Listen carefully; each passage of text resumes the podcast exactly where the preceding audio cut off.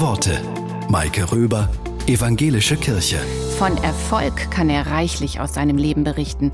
Worauf es dabei ankommt, weiß der mittlerweile 90-jährige Musikproduzent, Komponist und Musiker Quincy Jones.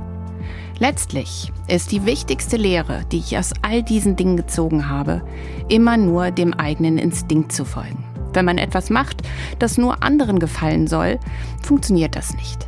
Aber wenn man selber etwas mit Leidenschaft angeht, wird es vermutlich auch andere ansprechen. Ich habe noch so viel vor.